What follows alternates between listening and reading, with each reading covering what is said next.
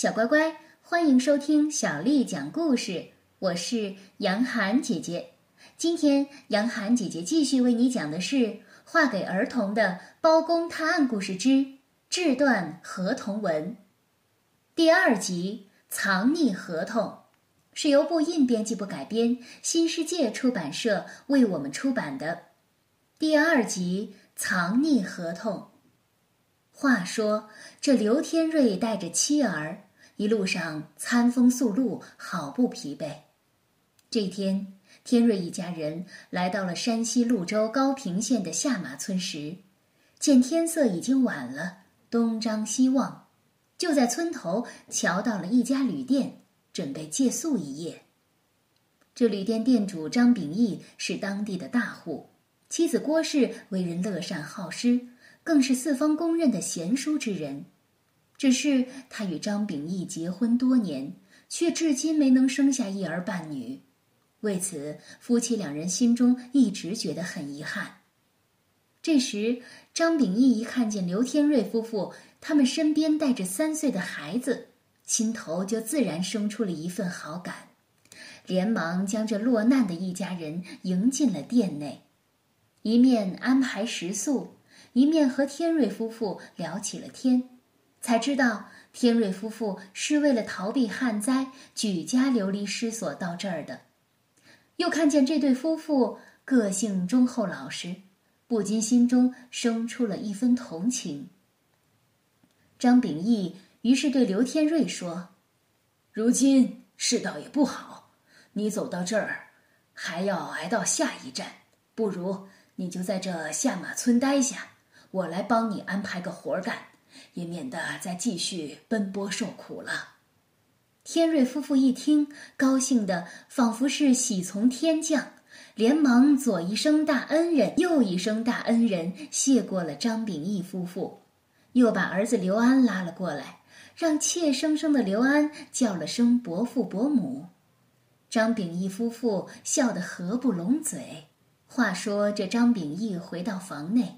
便与妻子商量道：“我们膝下也没个一儿半女的，我看那刘安挺合我的缘，不如就收他为义子吧。你以为如何呀？”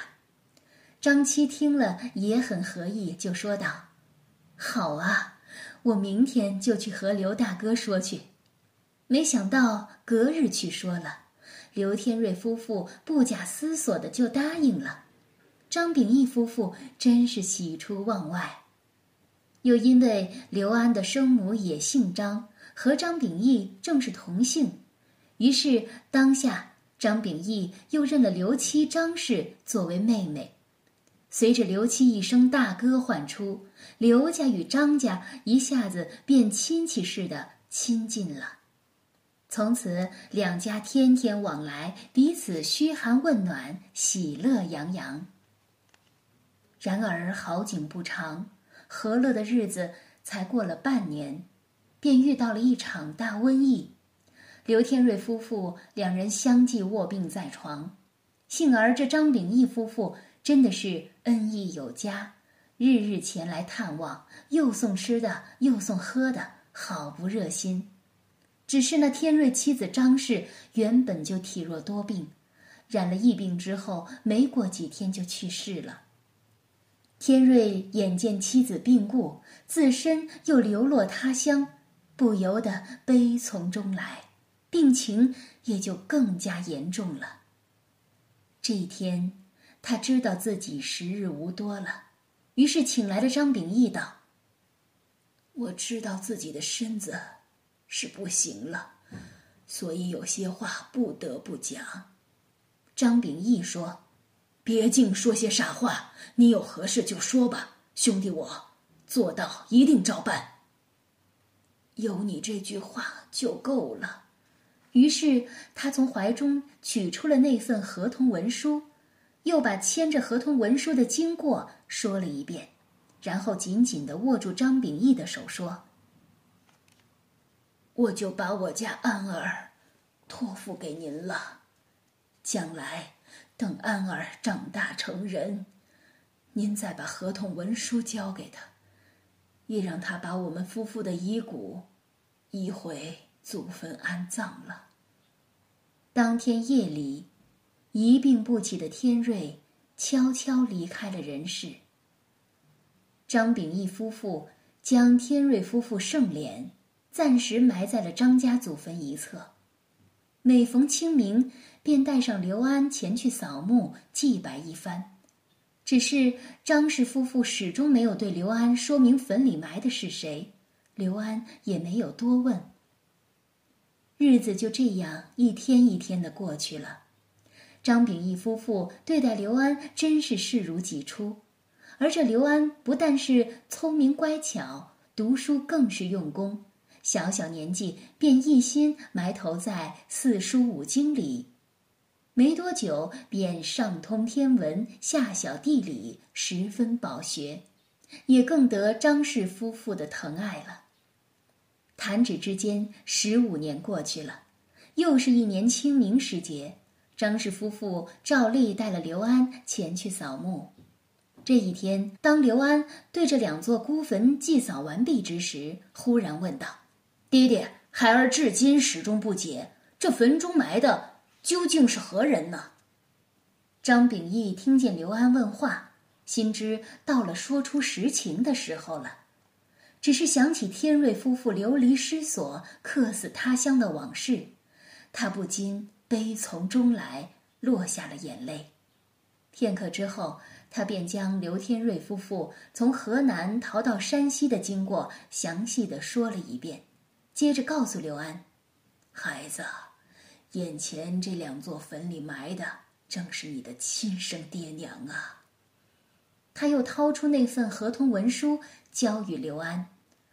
刘安先是一阵讶异，待看过合同文书，终于明白了自己的身世，心头一热，哇的一声，跪地扑在父母坟前，哭得死去活来。张氏夫妇又是不忍，又是心酸。一面劝慰着刘安，一面说：“孩子，也是你该回乡的时候了。”刘安点了点头，又对着眼前的再生父母磕了三个响头，才依依不舍离开了父母的坟前。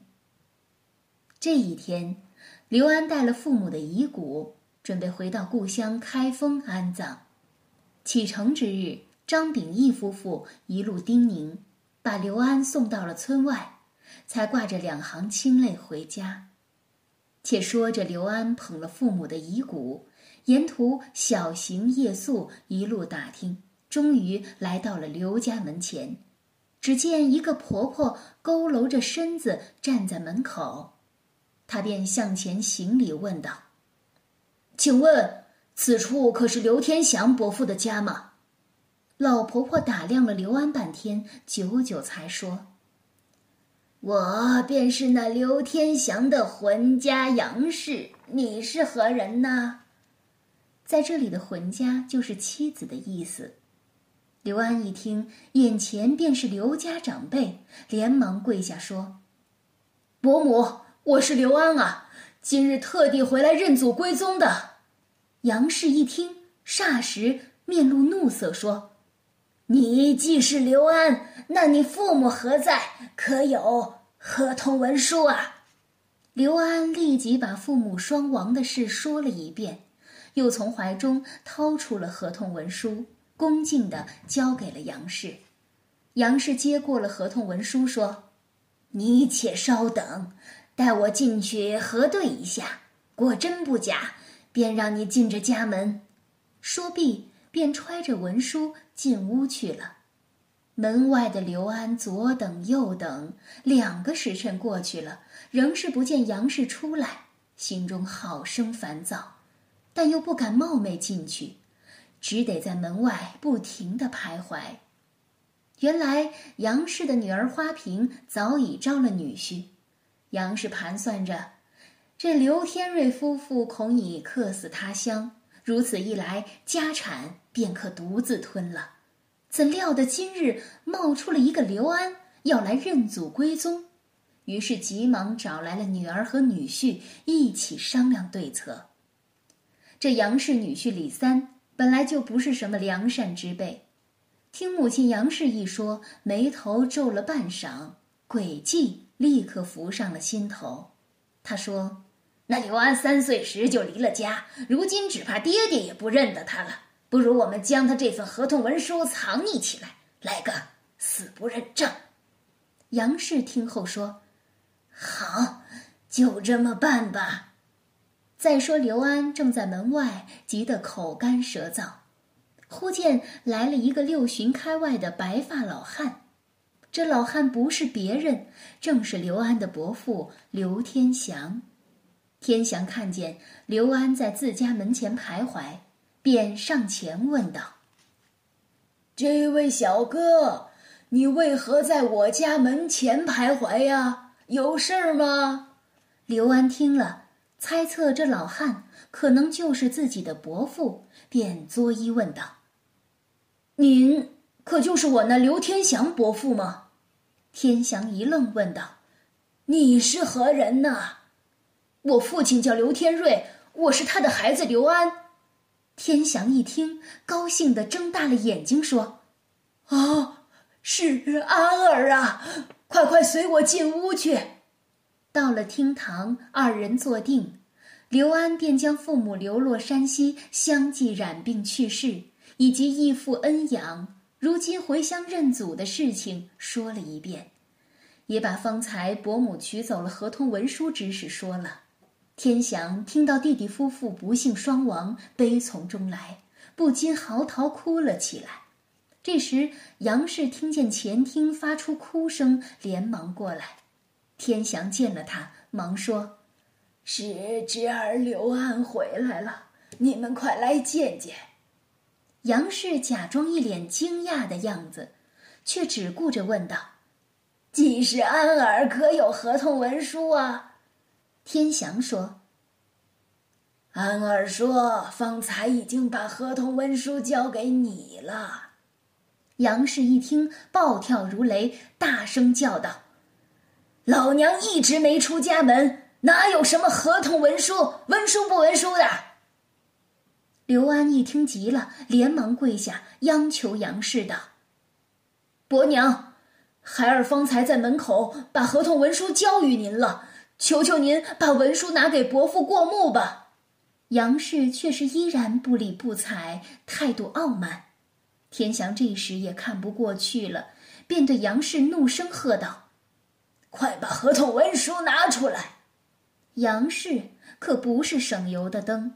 强势辩解道：“你我夫妇多年，你不信我，却要相信一个突然冒出来的外人。如今世风日下，谁知道他是不是来骗咱们家产的？”刘安听了，连忙说：“伯娘，孩儿只是为了埋葬父母的遗骨才回来的。待安葬好了，孩儿便要回那潞州，这儿的家产。”孩儿全然不要，请伯娘放心。放心？什么？你说放心？杨氏仿如发怒的老虎，弯腰抄起了一根木棍，对着刘安喝道：“谁信你花言巧语的哄骗呢？啊！”说完，一棍就朝刘安打去。刘安冷不提防，头上被狠狠的敲了一记。顿时血流如注，刘天祥慌忙之中挺身将杨氏拦住，但是他一来不认识侄儿，二来又见不到合同文书，一时难以辨认真假，也是无可奈何。可怜着刘安是又羞又气，见了四边围观的人，便把自己的遭遇一一说了，只是别人由于事不关己，也不能帮他什么。其中围观的人里有一个老者，听完刘安的哭诉，吃了一惊，不由得上下左右细细的审视了刘安。等到闲人散去，老者便拉了刘安，问道：“那合同文书的内容是什么？你可还记得吗？”只听着刘安出口，便将那合同文书背得一字不差。这老者不是别人。正是当初把女儿许配给刘安的李社长，孩子呀，我就是你那未过门媳妇儿定奴的爹呀。稍顿了一下，又说：“贤婿别怕，现在我再随你到刘家，与那狠毒的婆娘理论。她认你这个亲人，便作罢；不认，咱们就去府衙包拯包大人那儿去告他。”李社长于是又带了刘安来到了刘宅门前，他用拳头擂开了刘家的大门，气呼呼的就闯进了刘家大厅，高声的喝问：“好一个刘家！你们居然昧了良心，恶意骗了侄儿的合同文书，不予相认呐！”不知情的刘天祥始终无言以对，但是心知肚明的杨氏不但装蒜。还在一旁冷冷地说：“你这个李社长啊，你的闲事儿也管得太多了，别人家的事儿也轮到你来管吗？”说着说着，他又拎起了木棍要朝刘安打去。李社长连忙用身体挡住，狼狈地拉着刘安逃出了刘家。待跑了一段路，他对刘安说：“贤婿，先别乱了方寸。”今晚就到我家暂住一宿，明日我就陪你上那开封府去告状去。二人来到了李家，刘安拜见了岳母，梳洗了一番，便先去休息了。李社长则挑灯取笔研墨，把刘安回乡认亲的前因后果详详细细的写成了状子，准备状告那不恩不义的刘家。小乖乖，今天的故事就为你讲到这儿了。如果你想听到更多的中文或者是英文的原版故事，欢迎添加小丽的微信公众号“爱读童书妈妈小丽”。接下来的时间，我要为你读的是唐朝诗人李白写的《静夜思》。《静夜思》，唐·李白。床前明月光，疑是地上霜。举头望明月，低头思故乡。《静夜思》唐·李白。床前明月光，疑是地上霜。举头望明月。低头思故乡。《静夜思》唐·李白。床前明月光，疑是地上霜。举头望明月，低头思故乡。小乖乖，晚安。